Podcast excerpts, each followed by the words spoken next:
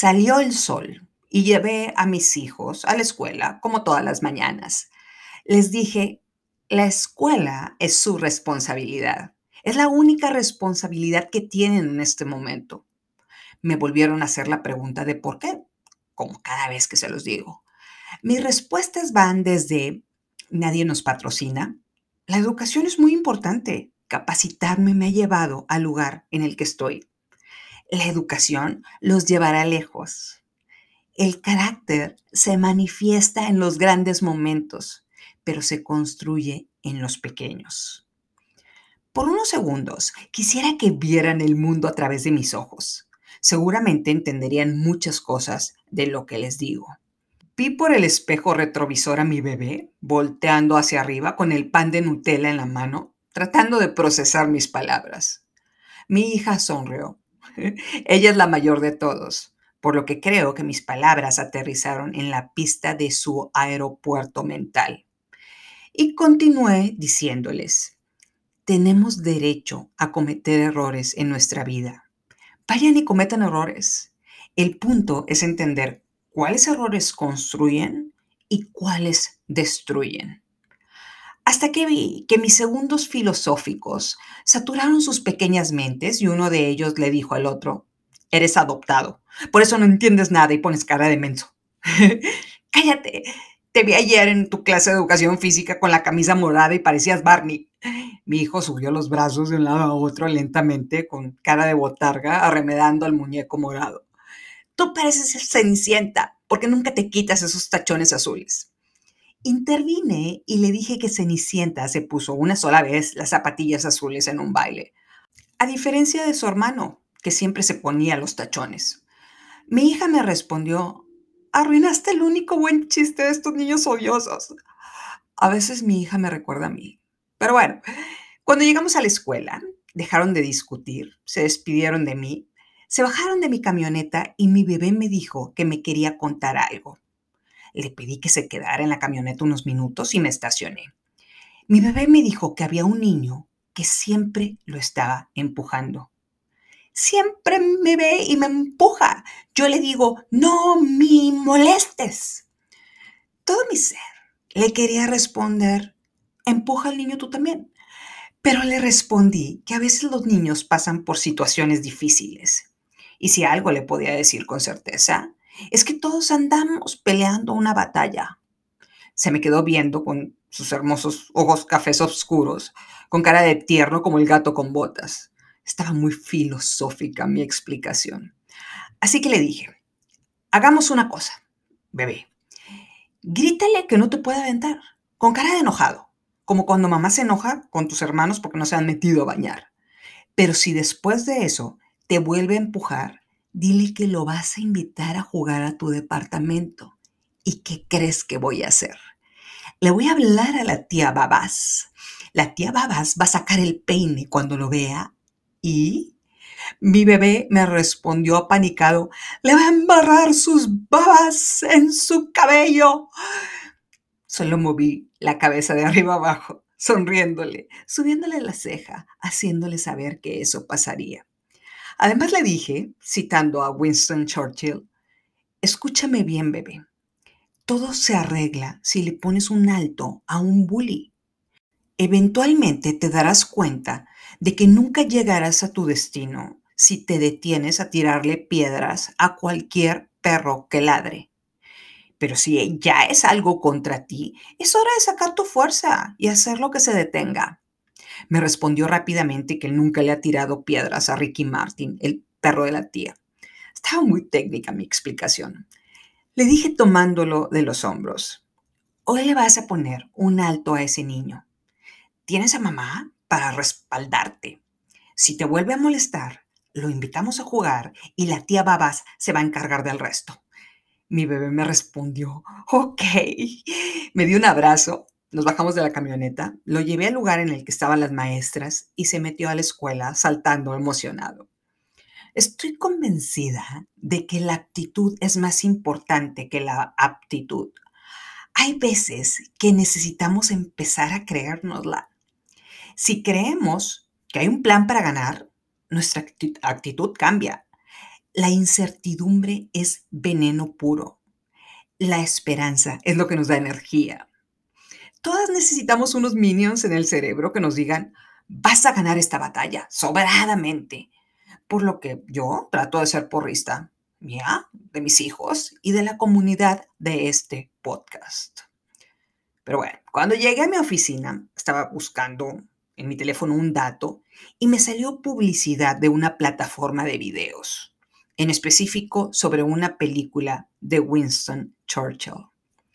Realmente está temerario este asunto de que la inteligencia artificial te puede escuchar las frases de quien estás citando. Y esta publicidad me recomendó una película llamada Las horas más obscuras. Y bueno, mis papás se llevaron a mis velociraptores a comer, por lo que aproveché un sábado en la mañana para ver esta película. Y verdaderamente esta película me atrapó, tanto que tuve que verla dos veces. El actor que interpreta a Winston Churchill es Gary Oldman, el cual se ganó un Oscar por su actuación. Winston Churchill era un hombre gruñón, rebelde, excéntrico, pero es recordado como el héroe que salvó al mundo de la pesadilla creada por los nazis. Permítanme ponerles en contexto antes de empezar a platicarles de la película. En 1933, Adolfo Hitler llega al poder en Alemania. Este hombre, con un ejército poderoso, empieza a invadir países en Europa utiliza al Gestapo, es decir, la policía nazi, para mandar a la población judía a campos de concentración en los cuales los asesinaban en cámaras de gas o los ponían a trabajar sin darles alimento hasta que morían. Los campos de concentración son, sin duda alguna, la tragedia más vergonzosa en la historia de la humanidad. Hitler creía que su misión era acabar con los judíos en el mundo y poco a poco ganó seguidores entre los alemanes con su discurso nacionalista. Es decir, eres patriota si estás de acuerdo conmigo. Su ejército ganó muchas batallas sin que Estados Unidos o las grandes potencias mundiales lo detuvieran. Estados Unidos se justificaba con la firma de un tratado de neutralidad aun cuando todos los políticos en Estados Unidos sabían de las atrocidades que estaba cometiendo Adolfo Hitler. Pero Inglaterra, es decir, Reino Unido, se negó a pasar por alto estas atrocidades. Había un hombre llamado Winston Churchill, un político que le repetía constantemente a toda clase política de su país que Hitler era un demonio disfrazado de patriota, que si lo dejaban avanzar iba a invadir el mundo entero. Y constantemente les decía a sus compañeros políticos ingleses que tenían que detener a este fascista. Winston Churchill era un extraordinario escritor inglés. Fue militar, estadista y político. Este hombre era parte de la nobleza de Inglaterra y decidió entrar a la política desde que era joven. Digamos que era un hombre imperfecto. Se puede decir que era alcohólico, dado que tomaba alcohol todos los días a todas horas. Cometió varios errores en planes militares que llevaron a muchos soldados ingleses a perder la vida. Pero Churchill no es recordado por sus errores, sino por ser el gran héroe de todos los tiempos, por enfrentar el peligro de Adolfo Hitler en el poder. Llevar a Inglaterra a defenderse contra el ejército alemán, contra los nazis. Esta película, Las horas más oscuras, muestra la historia de Winston Churchill por 18 días, del 9 al 27 de mayo de 1940. Y ahora sí vamos a explicar la película. La película empieza cuando Churchill es nombrado primer ministro de Inglaterra, porque el primer ministro anterior fue tibio frente a la amenaza de Hitler apoderándose de Europa. Es decir, su antecesor se sentó a observar a que Hitler y el ejército alemán avanzaran invadiendo Checoslovaquia, Polonia, Dinamarca y Noruega. Este poderoso ejército, es decir, tres millones de soldados alemanes, estaban listos en la frontera belga para conquistar el resto de Europa. Churchill da su primer mensaje al Parlamento diciendo, vienen unos meses muy difíciles. Ustedes se preguntarán, ¿cuál es mi política? Mi política es la guerra por aire, tierra y agua contra la tiranía más grande que ha existido en el mundo. Vamos a la victoria a toda costa, no importa lo larga y dura que sea nuestra batalla. Sin victoria no habrá sobrevivencia. Este discurso no tiene aplausos en el Parlamento, pero Churchill deja claro que no se quedará sentado ante la amenaza de los nazis. Y aquí entra un personaje nefasto y irrelevante de la película, el vizconde Halifax. Este hombre creía que Inglaterra no debía ir a la guerra. Pensaba que hablar amablemente con Hitler podía hacer que los dejara en paz y no los invadiera. Porque había 300.000 soldados ingleses peleando en Francia. Churchill le pide a su gabinete de guerra que le informe cuál es la situación de estos soldados ingleses. Su gabinete le contesta, estamos enfrentando el colapso de Europa Occidental en los próximos días.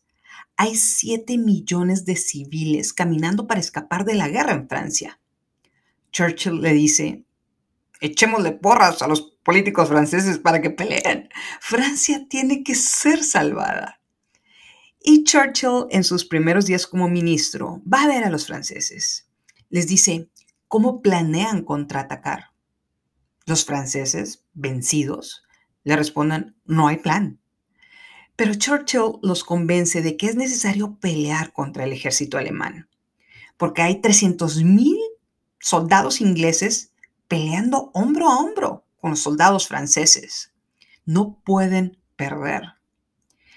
Y aquí, al ver que las posibilidades de ganar contra los nazis son muy pocas, empieza una batalla interna en Churchill. ¿Realmente necesitamos pelear contra el fascista de Hitler? ¿Qué pasa si me siento a negociar con él? ¿Podríamos lograr un buen resultado para Gran Bretaña? Pero este hombre no es tibio. Decide que no habrán negociaciones para la paz. Van a ir a la guerra. Ese es su discurso. Le dicen, todo nuestro ejército está rodeado por alemanes nos están cercando en la playa en Francia. Churchill le pregunta a sus generales, ¿cuál es el siguiente paso? Todos se quedan callados, no tienen idea. Se dan cuenta que los soldados ingleses están cercados en una ciudad francesa llamada Dunkirk. Tenían que rescatar a esos soldados. Y aquí entra este hombre, otra vez llamado Halifax, y le dice a Churchill, Tienes que ser racional. Vamos a negociar la paz. Estamos enfrentando al ejército más grande que el mundo ha visto. Pero Churchill no lo ve de esa manera. Él sigue pensando que es su obligación detener a ese tirano llamado Hitler contra el ejército más grande del mundo. Alguien tiene que detener sus atrocidades. Churchill sabe que está perdido y habla con el presidente de Estados Unidos y le dice, necesito que me mandes 50 barcos destroyers para ir a rescatar por mar a mis 300 mil soldados ingleses que están rodeados en Francia. O los alemanes van a acabar con nuestro ejército y no podremos defender nuestro país. Pero el presidente de Estados Unidos le contesta que no puede, que tiene firmado un acuerdo de neutralidad al ver que nadie iba a venir a rescatarlo, decide tomar el destino de su país y de su ejército como responsabilidad propia. Y le pide a uno de sus generales que haga un llamado para que todo yate o bote de la población civil cruce el Canal de la Mancha para ir a rescatar a los soldados ingleses. Es decir, vamos por nuestros muchachos, aunque les quepan solo 10 soldados por barquito. Pero necesito muchos de esos barquitos. Churchill deja de ver sus problemas y se enfoca en sus posibilidades.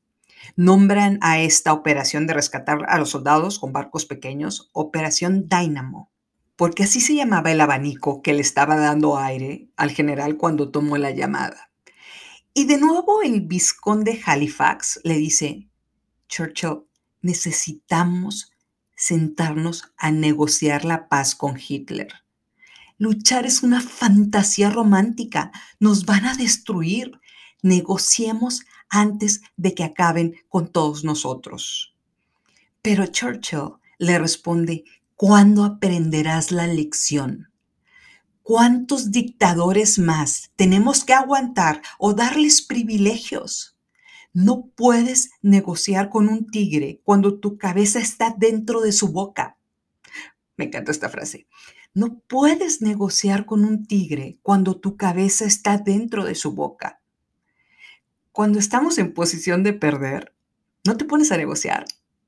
Por ejemplo, las deudas de tu tarjeta de crédito se dispararon no te pones a pedir más crédito, te pones a trabajar para generar dinero.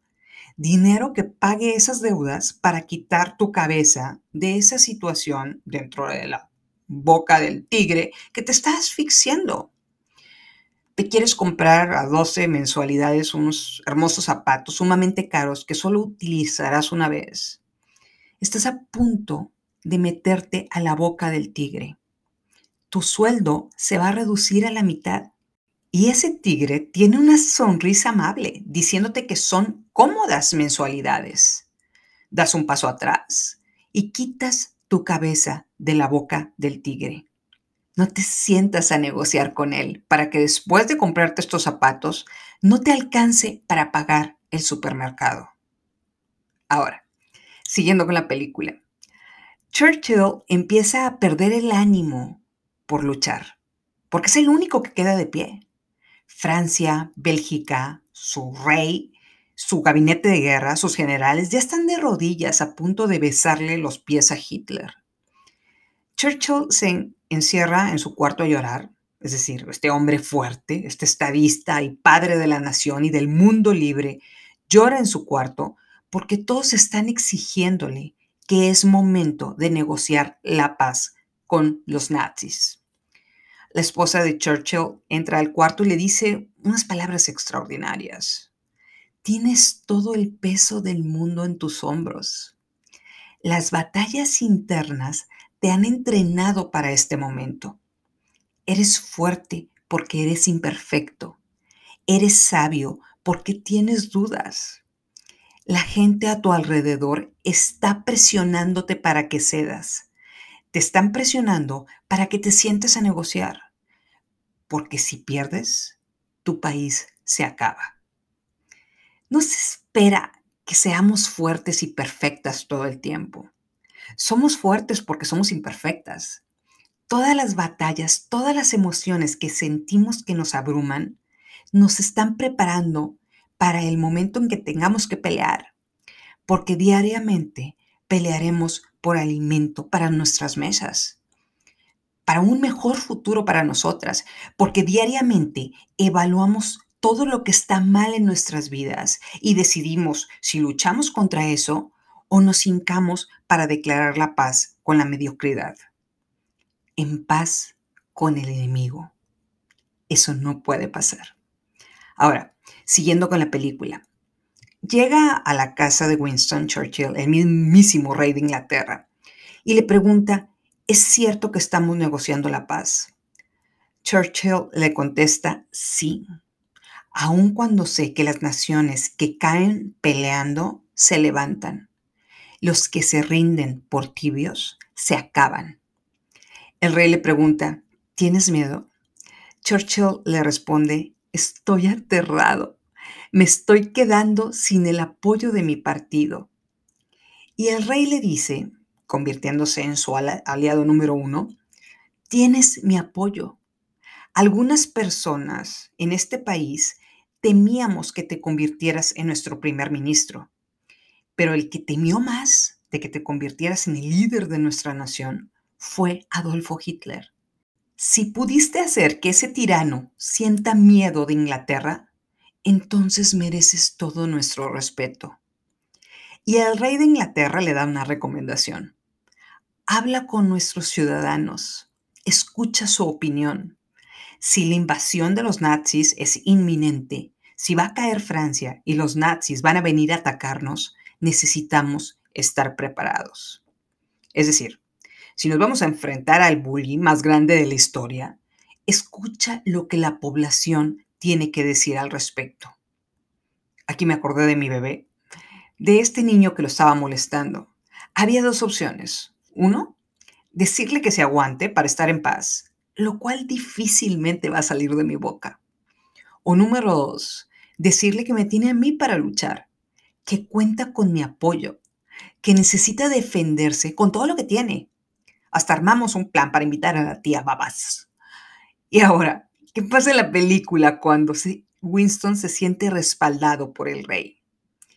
Churchill iba en su carro rumbo al Parlamento, muy mono, todo señoritingo, para hablar con su partido sobre el inicio de las negociaciones de paz con Hitler. Pero ve a los ciudadanos caminando por las calles y se baja de su carro. En palabras de este podcast, sale del confort y decide enfrentar su realidad.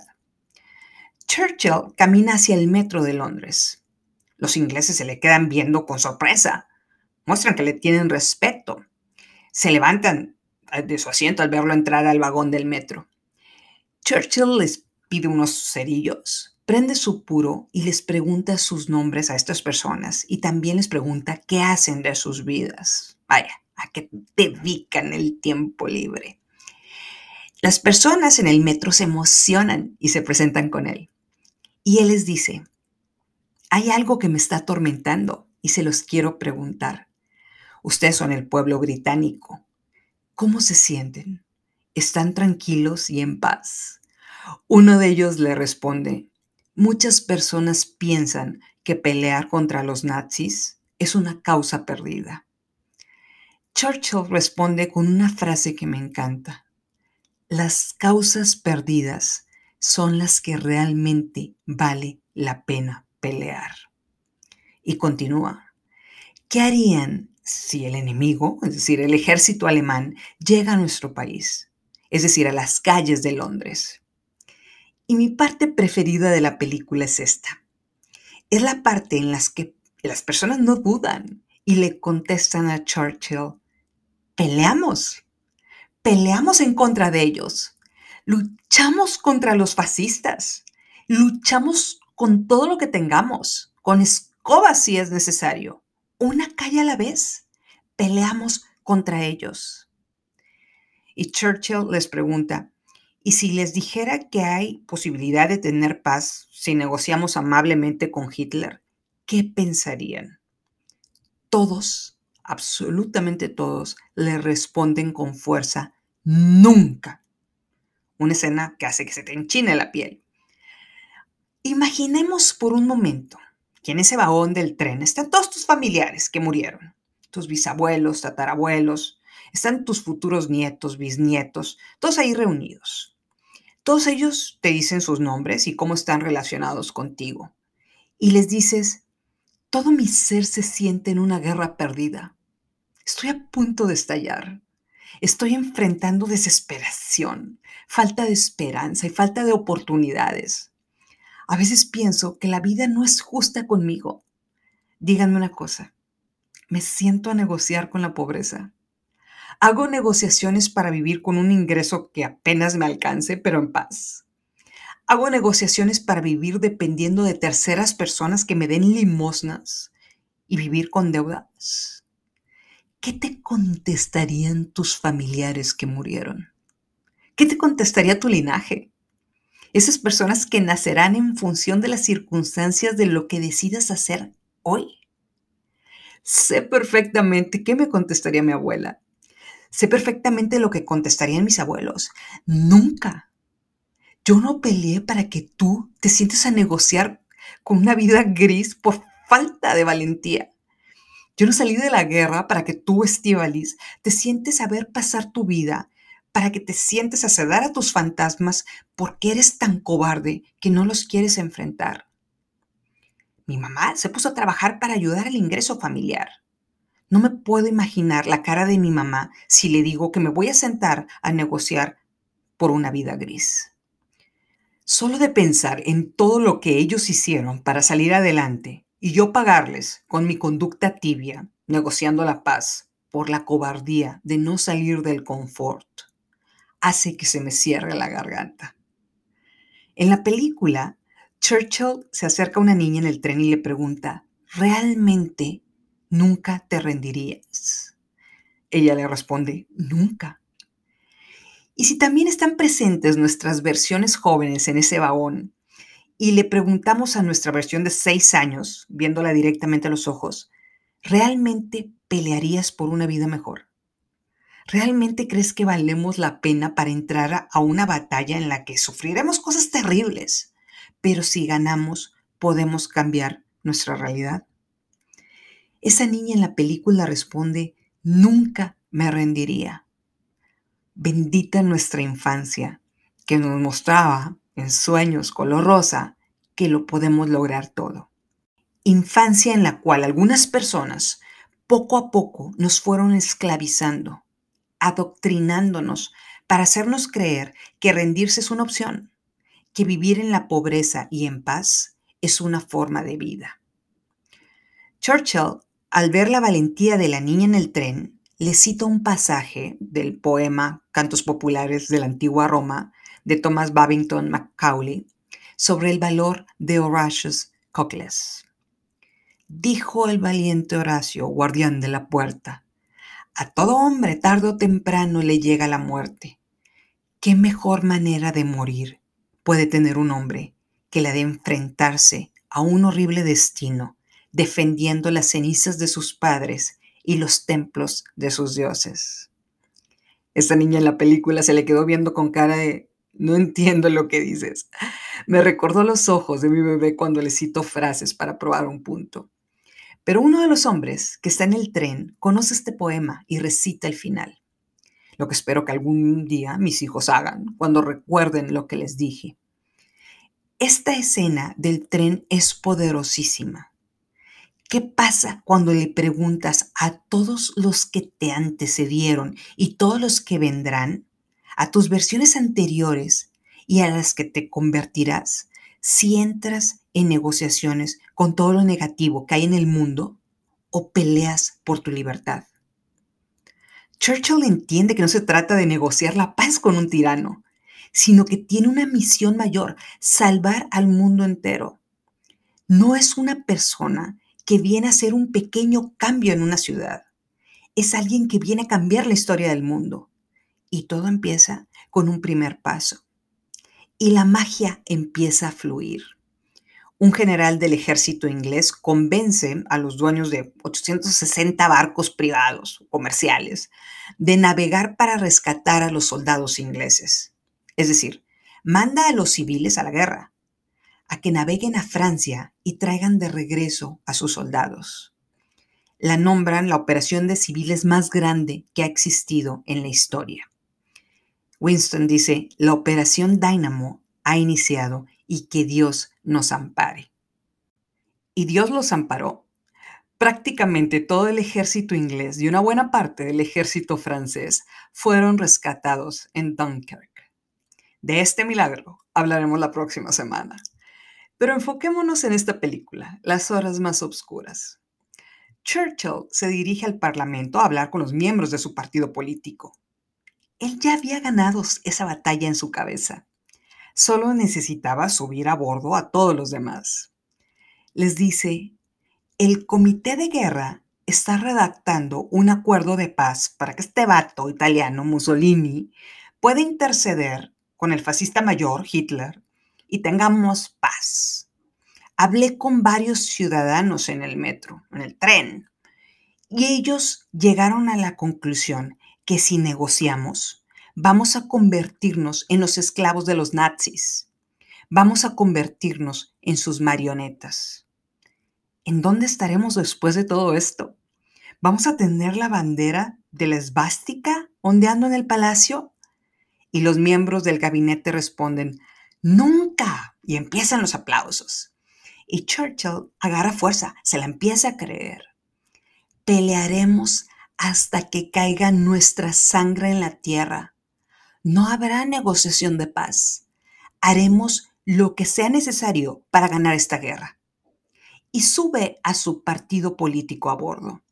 Su siguiente misión era hablar con el Parlamento, es decir, con toda la clase política de su país. Y les dice, si todos hacemos nuestro deber, si no le damos la espalda a la realidad, defenderemos nuestro país. Vamos a sobrevivir a la tormenta y a sobrevivir a la amenaza de la tiranía. No habrá negociaciones de paz. Los ingleses y los franceses pelearemos por tierra, mar y aire. Vamos a defender nuestra isla sin importar los costos. Nunca nos dejaremos vencer. Hasta que cuando sean los tiempos de Dios, el nuevo mundo, es decir, Estados Unidos, con todo su poder, entre a pelear con nosotros por la liberación del viejo mundo. Vamos a la victoria. Y toda la clase política ondea pañuelos para hacerle saber que tenía su respaldo. Uno de ellos le pregunta a su compañero, ¿qué acaba de pasar? A lo que responde, con este discurso, Churchill acaba de movilizar al país y lo mandó a la batalla. Fue su hora más gloriosa. 300.000 soldados ingleses y franceses fueron rescatados de Dunkirk. En una operación con cientos de barcos privados que pudieron regresar al ejército a Inglaterra y también se trajeron a una parte del ejército francés. Con esto, Churchill salvó al mundo de la tiranía. Cinco años después, Gran Bretaña y los aliados declararon la victoria sobre los nazis.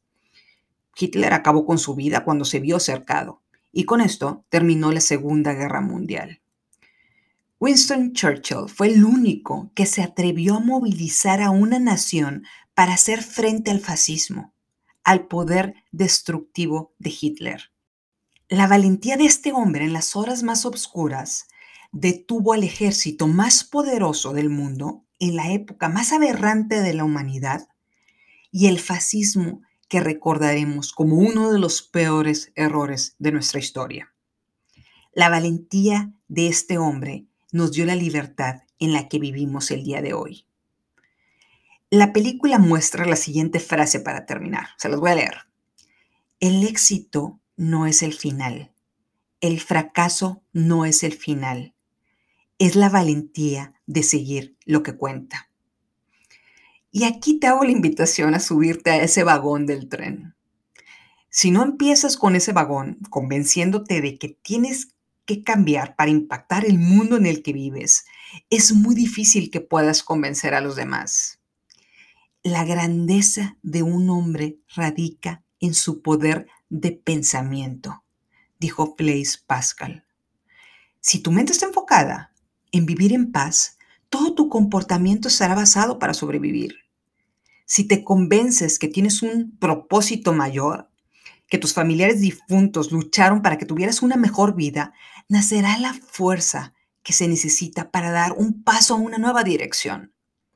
Pregúntate con valentía si sobrevives en paz o peleas por un mejor futuro. Si eres un vizconde de Halifax o eres un Winston Churchill. Podrías decir que ponerte una gorra al salir del tren va a hacer que te puedas esconder de estos antepasados. Podrías vivir sedada para no tener que confrontar tus fantasmas, pero eventualmente ellos aparecerán. Ellos te animarán para que pelees. Incluso en tu interior podrías escuchar los tambores de guerra que están tocando para que des un primer paso, para animarte a ese primer paso. Empezaste ya la batalla. Porque si de algo estoy convencida es que la valentía de seguir adelante es lo que nos llevará a la victoria. No lo olvides, estamos juntas en esto. Esto es tu comunidad, esta es tu tribu. Juntas llegamos más lejos, porque no es la fuerza ni la inteligencia la llave para desatar nuestro potencial, sino el esfuerzo continuo.